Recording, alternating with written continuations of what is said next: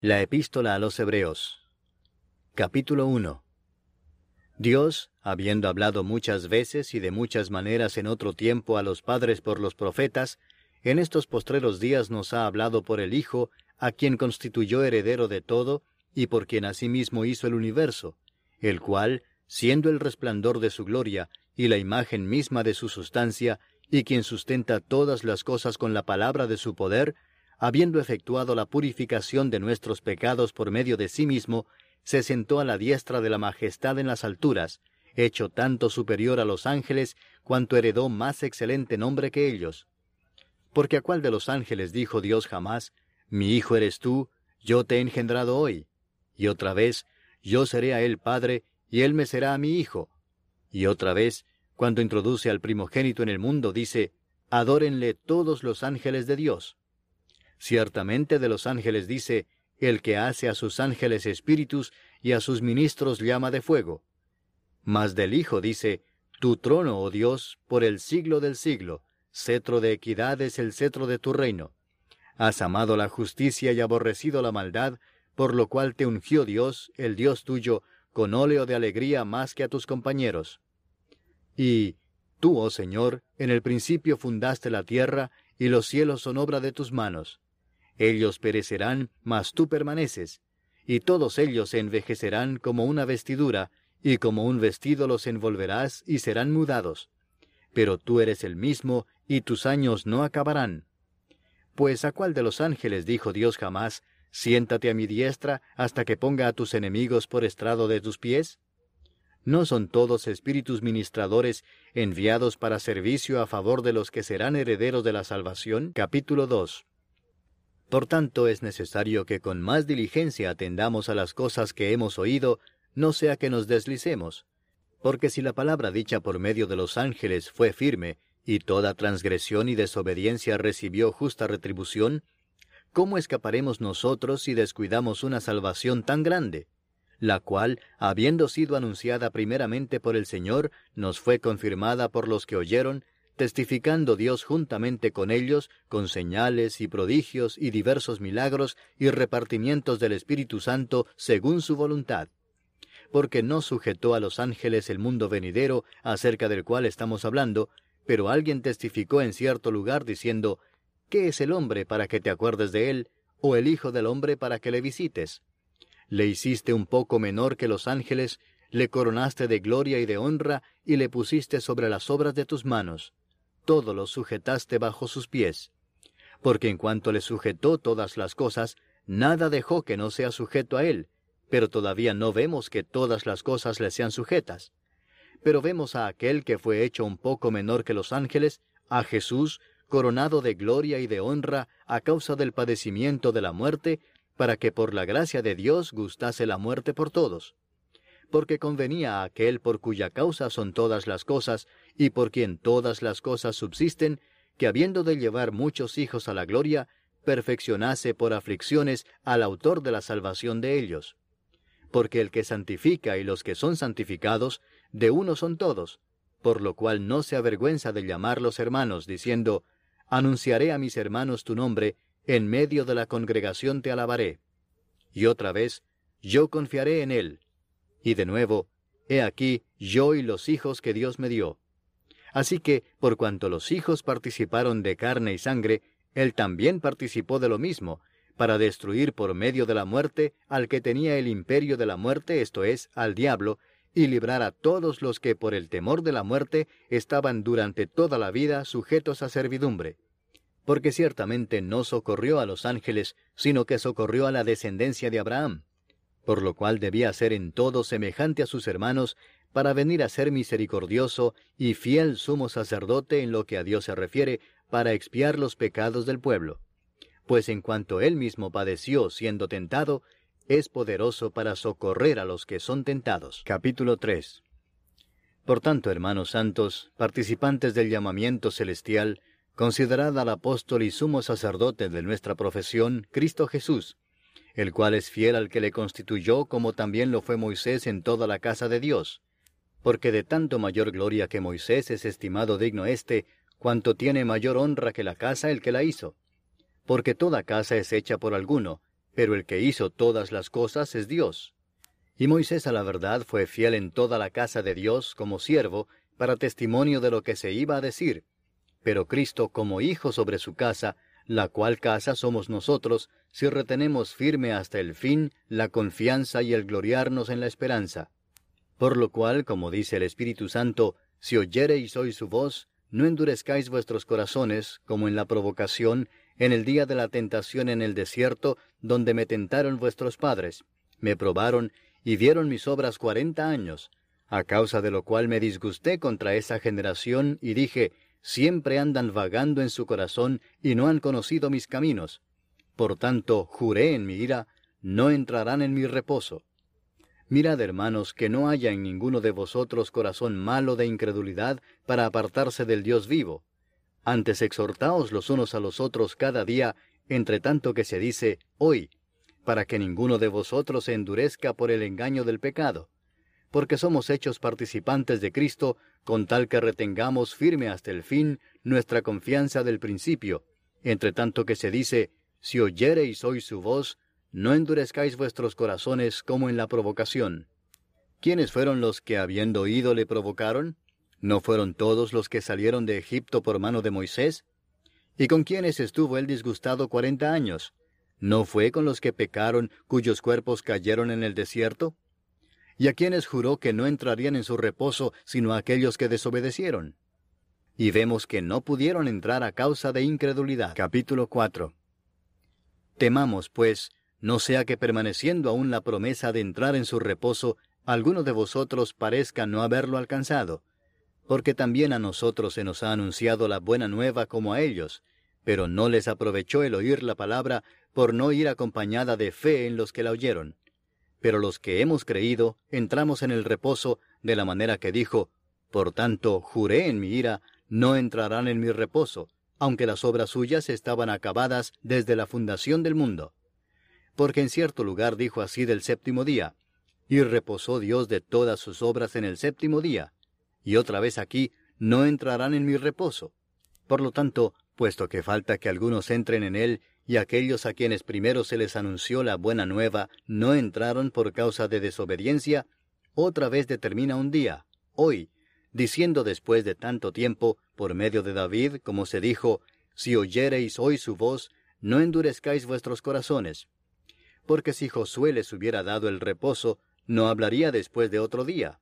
Por tanto, queda un reposo para el pueblo de Dios, porque el que ha entrado en su reposo también ha reposado de sus obras como Dios de las suyas.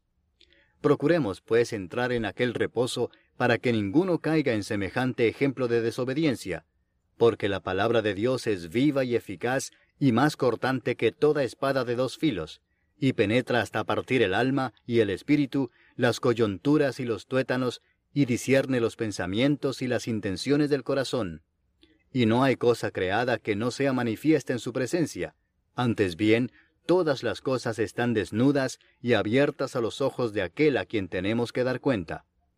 Por tanto, teniendo un gran sumo sacerdote que traspasó los cielos, Jesús el Hijo de Dios, retengamos nuestra profesión porque no tenemos un sumo sacerdote que no pueda compadecerse de nuestras debilidades, sino uno que fue tentado en todo según nuestra semejanza, pero sin pecado. Acerquémonos, pues, confiadamente al trono de la gracia, para alcanzar misericordia y hallar gracia para el oportuno socorro. Capítulo 5 Porque todo sumo sacerdote tomado de entre los hombres es constituido a favor de los hombres en lo que a Dios se refiere, para que presente ofrendas y sacrificios por los pecados, para que se muestre paciente con los ignorantes y extraviados, puesto que él también está rodeado de debilidad, y por causa de ella debe ofrecer por los pecados tanto por sí mismo como también por el pueblo. Y nadie toma para sí esta honra, sino el que es llamado por Dios, como lo fue Aarón.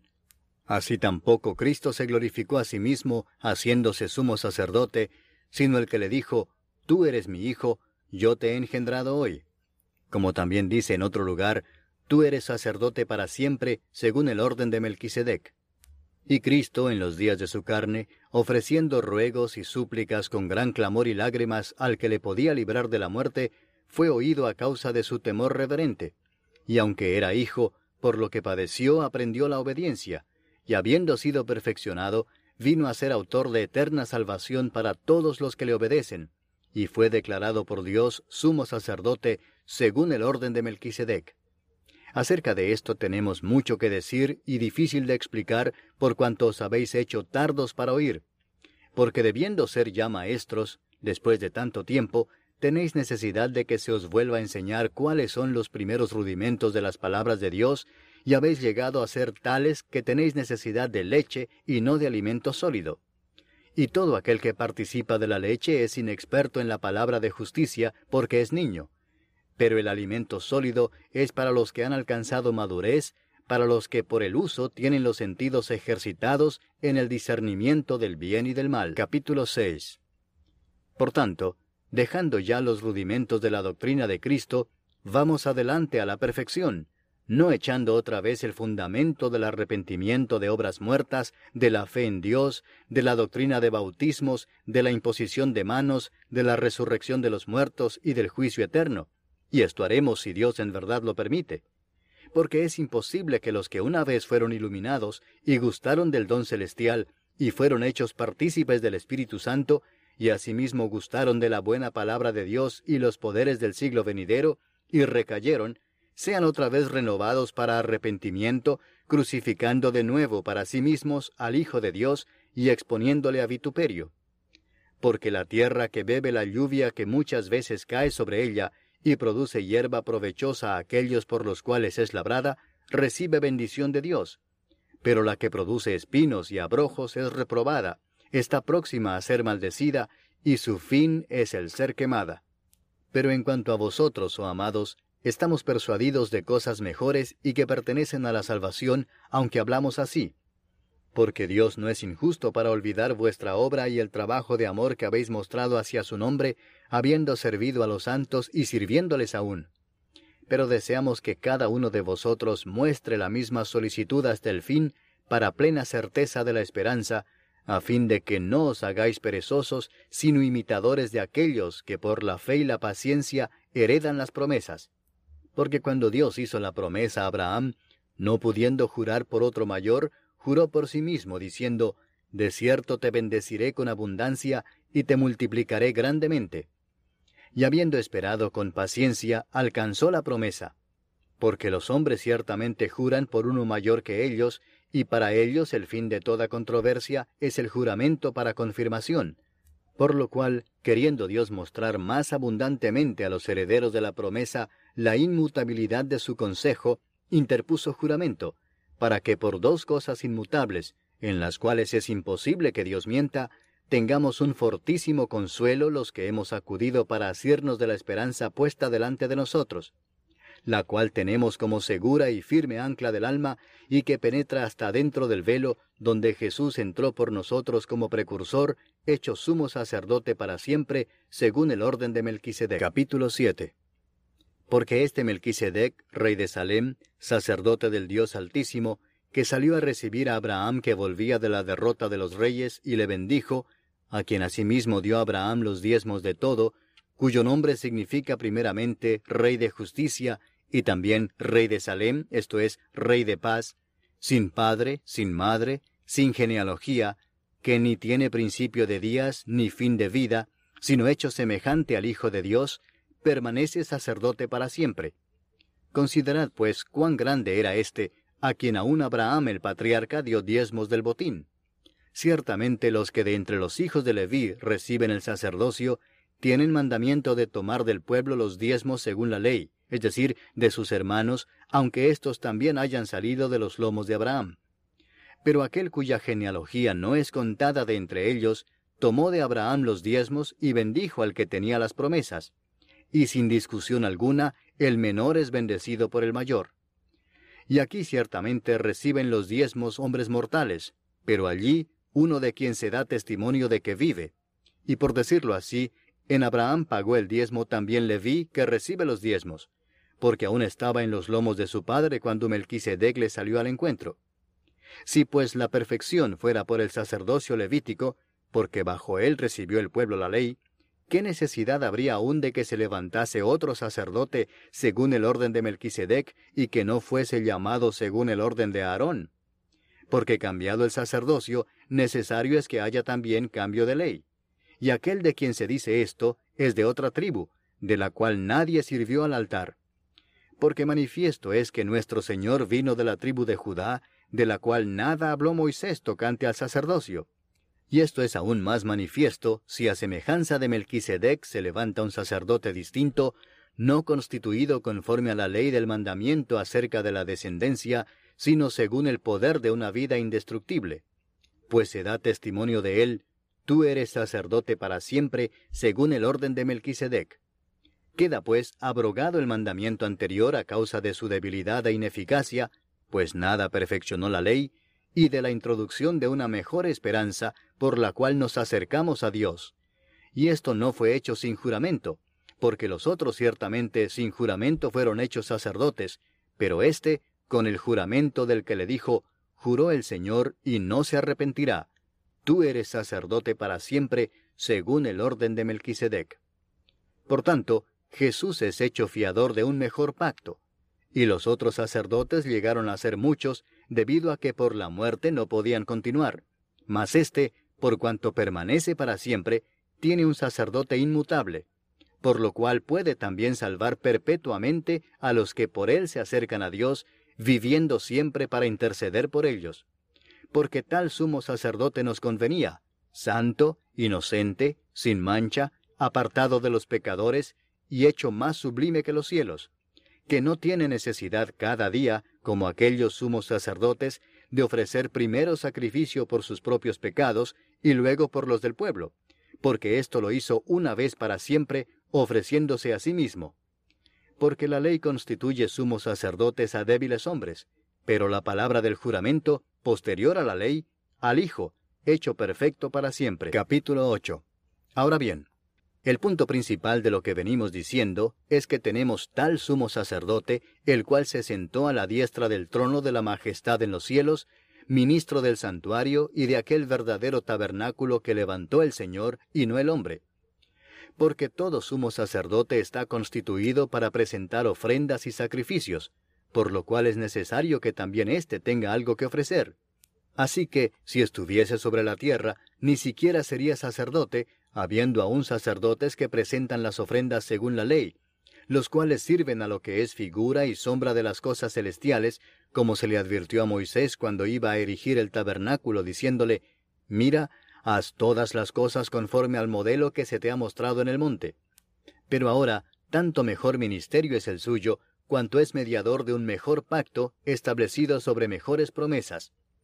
Porque si aquel primero hubiera sido sin defecto, ciertamente no se hubiera procurado lugar para el segundo. Porque reprendiéndolos dice, He aquí vienen días, dice el Señor, en que estableceré con la casa de Israel y la casa de Judá un nuevo pacto, no como el pacto que hice con sus padres el día que los tomé de la mano para sacarlos de la tierra de Egipto, porque ellos no permanecieron en mi pacto, y yo me desentendí de ellos, dice el Señor. Por lo cual, este es el pacto que haré con la casa de Israel después de aquellos días, dice el Señor.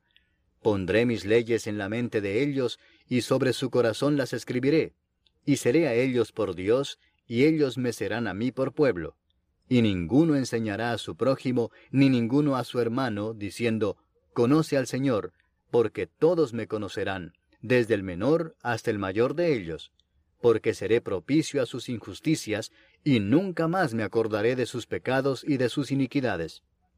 Al decir nuevo pacto, ha dado por viejo al primero, y lo que se da por viejo y se envejece está próximo a desaparecer. Capítulo 9.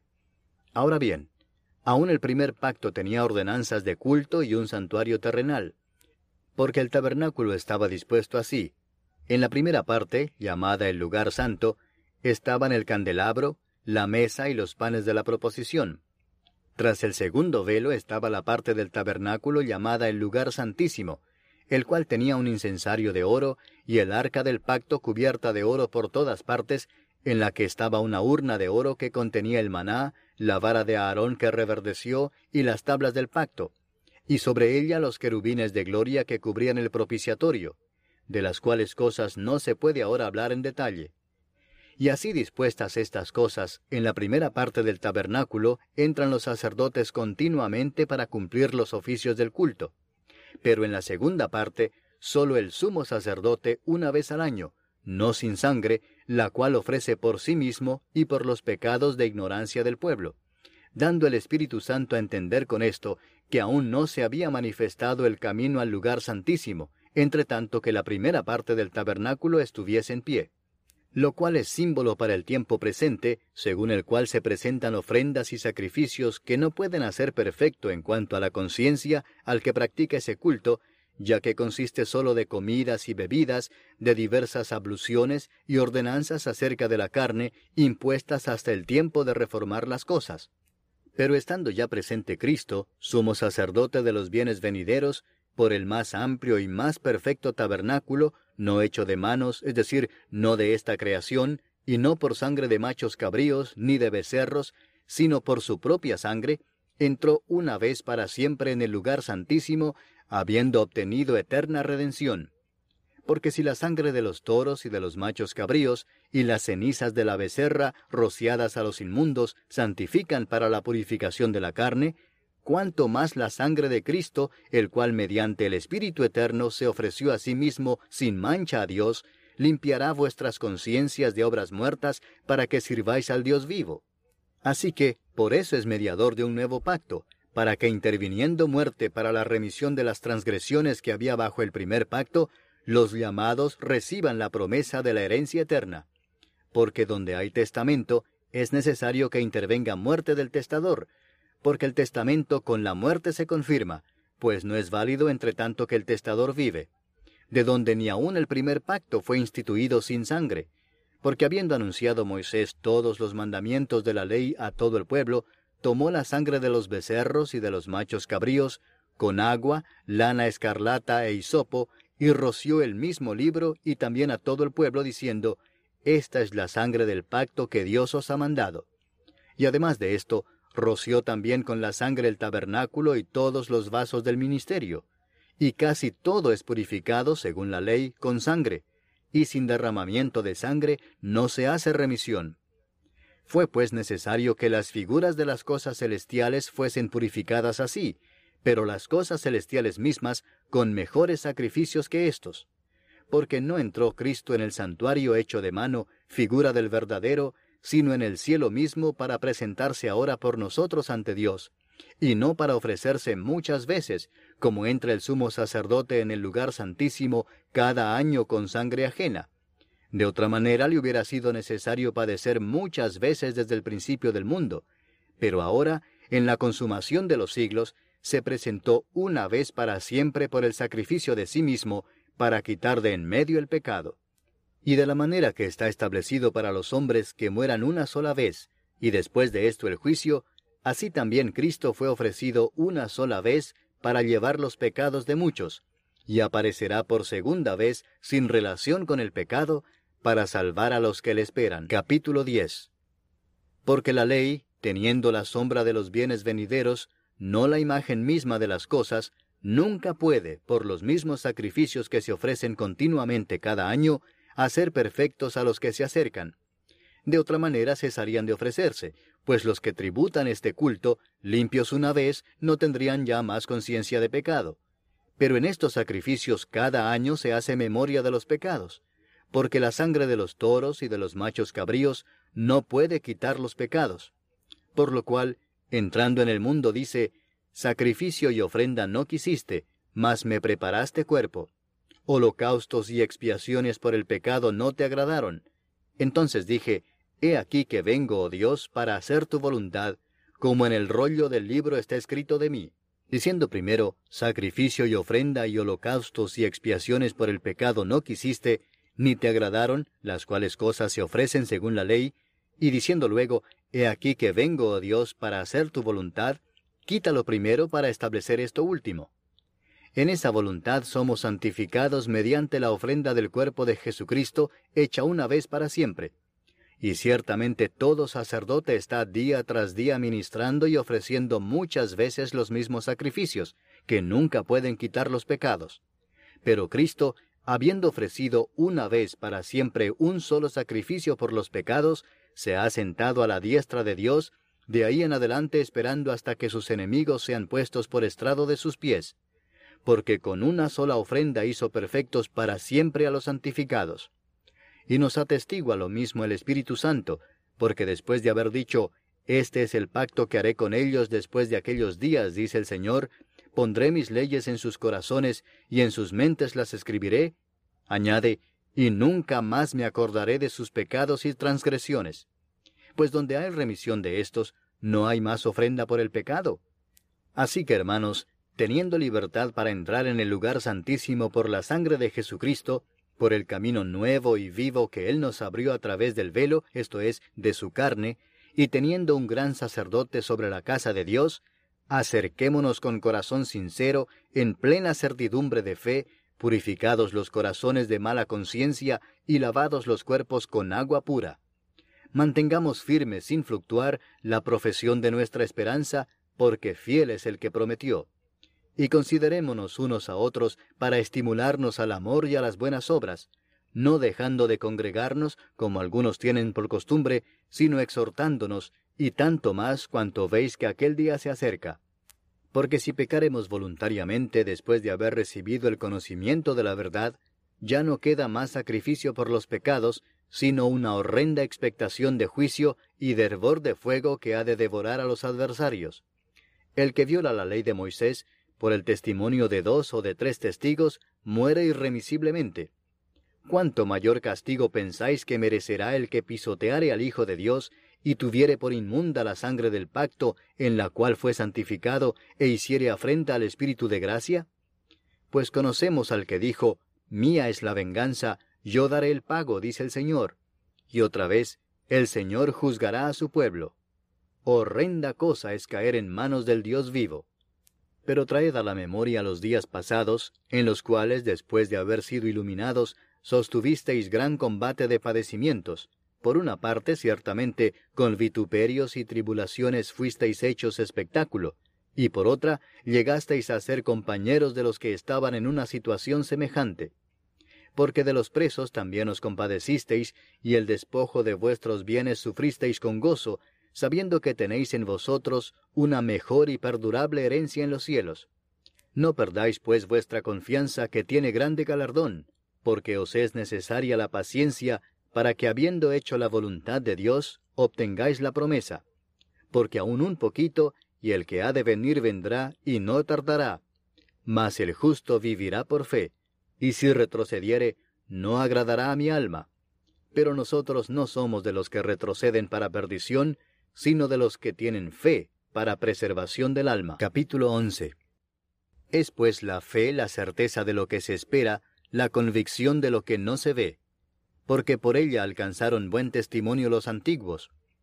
Por la fe entendemos haber sido constituido el universo por la palabra de Dios, de modo que lo que se ve fue hecho de lo que no se veía.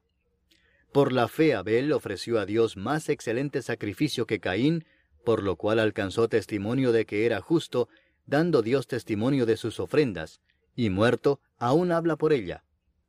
Por la fe, Enoc fue traspuesto para no ver muerte, y no fue hallado porque lo traspuso Dios. Y antes que fuese traspuesto, tuvo testimonio de haber agradado a Dios. Pero sin fe es imposible agradar a Dios, porque es necesario que el que se acerca a Dios crea que le hay, y que es galardonador de los que le buscan. Por la fe Noé, cuando fue advertido por Dios acerca de cosas que aún no se veían, con temor preparó el arca en que su casa se salvase, y por esa fe condenó al mundo y fue hecho heredero de la justicia que viene por la fe. Por la fe Abraham, siendo llamado, obedeció para salir al lugar que había de recibir como herencia, y salió sin saber a dónde iba. Por la fe habitó como extranjero en la tierra prometida, como en tierra ajena, morando en tiendas con Isaac y Jacob, coherederos de la misma promesa, porque esperaba la ciudad que tiene fundamentos, cuyo arquitecto y constructor es Dios. Por la fe también la misma Sara, siendo estéril, recibió fuerza para concebir, y dio a luz aún fuera del tiempo de la edad, porque creyó que era fiel quien lo había prometido. Por lo cual también, de uno, y ese ya casi muerto, salieron como las estrellas del cielo en multitud, y como la arena innumerable que está a la orilla del mar. Conforme a la fe murieron todos estos sin haber recibido lo prometido, sino mirándolo de lejos y creyéndolo y saludándolo y confesando que eran extranjeros y peregrinos sobre la tierra. Porque los que esto dicen claramente dan a entender que buscan una patria, pues si hubiesen estado pensando en aquella de donde salieron, ciertamente tenían tiempo de volver. Pero anhelaban una mejor, esto es, celestial, por lo cual Dios no se avergüenza de llamarse Dios de ellos, porque les ha preparado una ciudad. Por la fe Abraham, cuando fue probado, ofreció a Isaac, y el que había recibido las promesas ofrecía su unigénito, habiéndosele dicho, En Isaac te será llamada descendencia, pensando que Dios es poderoso para levantar aún de entre los muertos, de donde en sentido figurado también le volvió a recibir. Por la fe bendijo Isaac a Jacob y a Esaú respecto a cosas venideras. Por la fe Jacob al morir bendijo a cada uno de los hijos de José y adoró apoyado sobre el extremo de su bordón. Por la fe José al morir mencionó la salida de los hijos de Israel y dio mandamiento acerca de sus huesos. Por la fe Moisés, cuando nació, fue escondido por sus padres por tres meses, porque le dieron niño hermoso y no temieron el decreto del rey. Por la fe Moisés, hecho ya grande, rehusó llamarse hijo de la hija de Faraón, escogiendo antes ser maltratado con el pueblo de Dios que gozar de los deleites temporales del pecado, teniendo por mayores riquezas el vituperio de Cristo que los tesoros de los egipcios, porque tenía puesta la mirada en el galardón. Por la fe dejó a Egipto, no temiendo la ira del rey, porque se sostuvo como viendo al invisible. Por la fe celebró la Pascua y la aspersión de la sangre, para que el que destruía a los primogénitos no los tocase a ellos.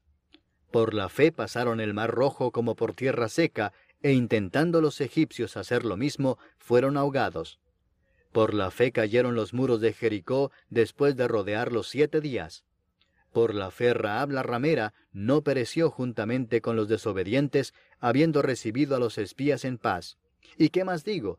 Porque el tiempo me faltaría contando de Gedeón, de Barak, de Sansón, de Jefté, de David, así como de Samuel y de los profetas, que por fe conquistaron reinos, hicieron justicia, alcanzaron promesas, taparon bocas de leones, apagaron fuegos impetuosos, evitaron filo de espada, sacaron fuerzas de debilidad, se hicieron fuertes en batallas, pusieron en fuga ejércitos extranjeros. Las mujeres recibieron sus muertos mediante resurrección, mas otros fueron atormentados no aceptando el rescate a fin de obtener mejor resurrección. Otros experimentaron vituperios y azotes, y a más de esto prisiones y cárceles.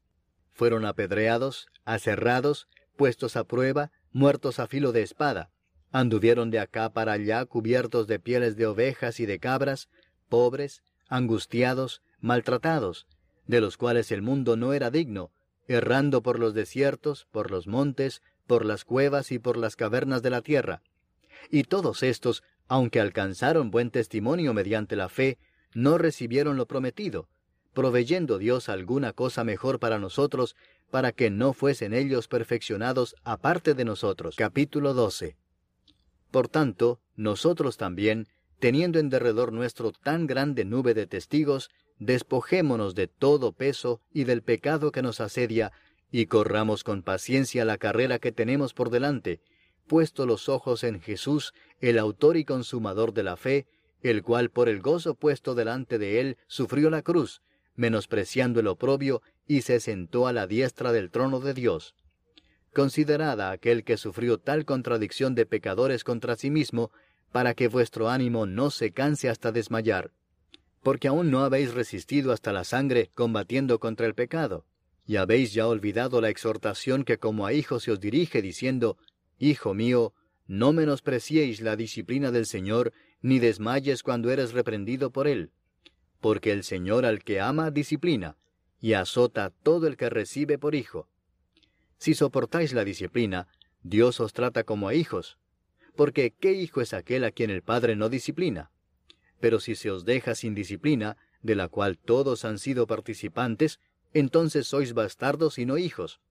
Por otra parte, Tuvimos a nuestros padres terrenales que nos disciplinaban y los venerábamos. ¿Por qué no obedeceremos mucho mejor al Padre de los Espíritus y viviremos? Y aquellos ciertamente por pocos días nos disciplinaban como a ellos les parecía, pero éste, para lo que nos es provechoso, para que participemos de su santidad. Es verdad que ninguna disciplina al presente parece ser causa de gozo, sino de tristeza, pero después da fruto apacible de justicia a los que en ella han sido ejercitados. Por lo cual, levantad las manos caídas y las rodillas paralizadas, y haced sendas derechas para vuestros pies, para que el cojo no se salga del camino, sino que sea sanado. Seguid la paz con todos y la santidad, sin la cual nadie verá al Señor. Mirad bien, no sea que alguno deje de alcanzar la gracia de Dios, que brotando alguna raíz de amargura os estorbe, y por ella muchos sean contaminados. No sea que haya algún fornicario o profano como Esaú, que por una sola comida vendió su primogenitura. Porque ya sabéis que aún después, deseando heredar la bendición, fue desechado, y no hubo oportunidad para el arrepentimiento, aunque la procuró con lágrimas. Porque no os habéis acercado al monte que se podía palpar y que ardía en fuego, a la oscuridad, a las tinieblas y a la tempestad, al sonido de la trompeta y a la voz que hablaba, la cual los que la oyeron rogaron que no se les hablase más, porque no podían soportar lo que se ordenaba. Si aún una bestia tocar el monte, será apedreada o pasada con dardo. Y tan terrible era lo que se veía, que Moisés dijo, Estoy espantado y temblando. Sino que os habéis acercado al monte de Sión, a la ciudad del Dios vivo, Jerusalén la celestial, a la compañía de muchos millares de ángeles, a la congregación de los primogénitos que están inscritos en los cielos, a Dios el juez de todos, a los espíritus de los justos hechos perfectos, a Jesús el mediador del nuevo pacto, y a la sangre rociada que habla mejor que la de Abel. Mirad que no desechéis al que habla, porque si no escaparon aquellos que desecharon al que los amonestaba en la tierra, mucho menos nosotros si desecháremos al que amonesta desde los cielos, la voz del cual conmovió entonces la tierra, pero ahora ha prometido diciendo, aún una vez, y conmoveré no solamente la tierra, sino también el cielo. Y esta frase, aún una vez, indica la remoción de las cosas movibles como cosas hechas para que queden las inconmovibles. Así que, recibiendo nosotros un reino inconmovible, tengamos gratitud y mediante ella sirvamos a Dios agradándole con temor y reverencia, porque nuestro Dios es fuego consumidor. Capítulo 13 permanezca el amor fraternal. No os olvidéis de la hospitalidad, porque por ella algunos, sin saberlo, hospedaron ángeles. Acordaos de los presos como si estuvierais presos juntamente con ellos, y de los maltratados como que también vosotros mismos estáis en el cuerpo. Honroso sea en todos el matrimonio y el lecho sin mancilla, pero a los fornicarios y a los adúlteros los juzgará Dios. Sean vuestras costumbres sin avaricia, contentos con lo que tenéis ahora, porque Él dijo, No te desampararé ni te dejaré. De manera que podemos decir confiadamente, El Señor es mi ayudador, no temeré lo que me pueda hacer el hombre. Acordaos de vuestros pastores que os hablaron la palabra de Dios. Considerad cuál haya sido el resultado de su conducta e imitad su fe. Jesucristo es el mismo ayer, y hoy, y por los siglos. No os dejéis llevar de doctrinas diversas y extrañas, porque buena cosa es afirmar el corazón con la gracia, no con viandas que nunca aprovecharon a los que se han ocupado de ellas. Tenemos un altar del cual no tienen derecho de comer los que sirven al tabernáculo, porque los cuerpos de aquellos animales, cuya sangre a causa del pecado es introducida en el santuario por el sumo sacerdote, son quemados fuera del campamento. Por lo cual también Jesús, para santificar al pueblo mediante su propia sangre, padeció fuera de la puerta. Salgamos pues a él fuera del campamento, llevando su vituperio, porque no tenemos aquí ciudad permanente, sino que buscamos la porvenir. Así que ofrezcamos siempre a Dios, por medio de él, sacrificio de alabanza, es decir, fruto de labios que confiesan su nombre. Y de hacer bien y de la ayuda mutua no os olvidéis, porque de tales sacrificios se agrada Dios.